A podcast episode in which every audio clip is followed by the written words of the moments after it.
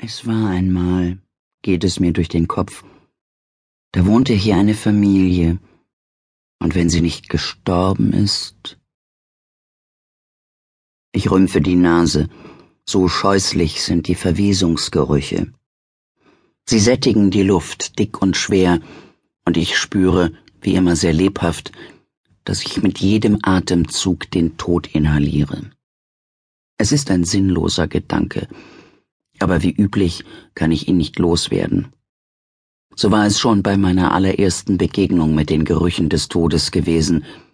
Der abscheuliche Gestank hatte mir so zugesetzt, dass ich Hals über Kopf aus der Haustür in den Vorgarten geflüchtet war, die Hand vor dem Mund.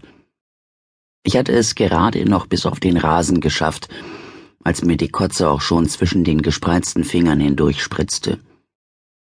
Damit hatte ich zwar den Tatort unversehrt gelassen, war aber in die Fänge der Außenwelt geraten.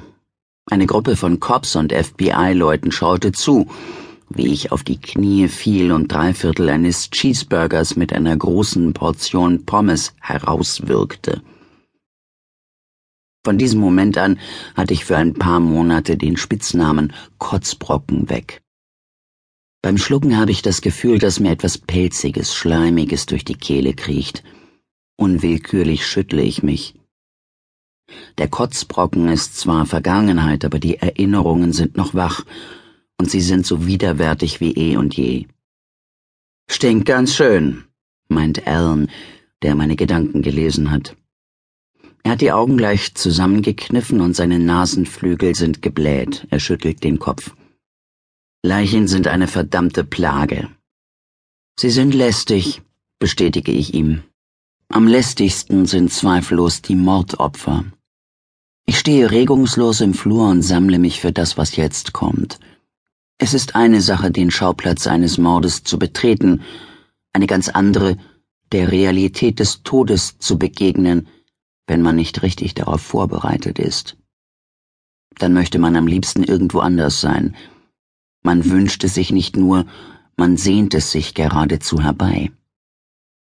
Die Erinnerungen an den Anblick meines ersten Mordopfers sind frei von Regungen welcher Art auch immer, und wenngleich es Erinnerungen an etwas sehr Reales sind, kommen sie mir jedes Mal unwirklich vor. Die Eindrücke, die ich mit dem Anblick der Leiche verbinde, sind Kompositionen aus verwaschenen Farben, völliger Stille und Tunnelblick. Ich weiß nicht mehr, welche Farbe der Teppich hatte aber die Frauenleiche mit ihren unerträglichen Details steht mir noch heute deutlich vor Augen. Ich kann noch immer die Poren auf ihrer Nase sehen. Ich erinnere mich an die Farbe ihres Nagellacks auf den Zehennägeln. Wenn ich die Augen schließe, kann ich sogar die Knoten in dem dünnen Hanfseil zählen, das straff um ihren Hals lag und sich tief ins Fleisch gegraben hatte. Deshalb weiß ich heute, dass es besser ist, wenn man eine Zeit lang wartet und sich wappnet, um auf den Angriff der Verleugnung vorbereitet zu sein. Auf diese Weise kann man die Wirklichkeit leichter ertragen, wenn es an der Zeit ist, sich ihr zu stellen. Okay, sage ich zu Alan, vor allem aber zu mir selbst. Gehen wir. Ich verlasse den kleinen Flur, in den die Haustür mich geführt hat, und gehe los, ohne einen Blick zurückzuwerfen. In der Mitte des Zimmers, in das ich komme, bleibe ich stehen. Ich kann die Leichen jetzt aus den Augenwinkeln sehen. Ich rühre mich nicht vom Fleck, schließe die Augen und tauche ein in das überwältigende Gefühl des Lebendigseins. Ich zähle meine Herzschläge, meine Atemzüge und sage stumm ein Mantra auf, Ihr Tod ist nicht dein Tod. Du bist die Lebende. Du lebst. Dann nehme ich einen tiefen Atemzug, mache die Augen auf und wende mich den Leichen zu. Ich höre das Pling, das den Beginn jener kurzen Zeitspanne markiert, während der mein Verstand nicht wahrhaben will, was meine Augen mir zeigen. Dieser Moment ist wie das Blitzlicht einer Kamera, ein grelles, weißes Nichts. Letzte Chance, warnt mich mein Verstand.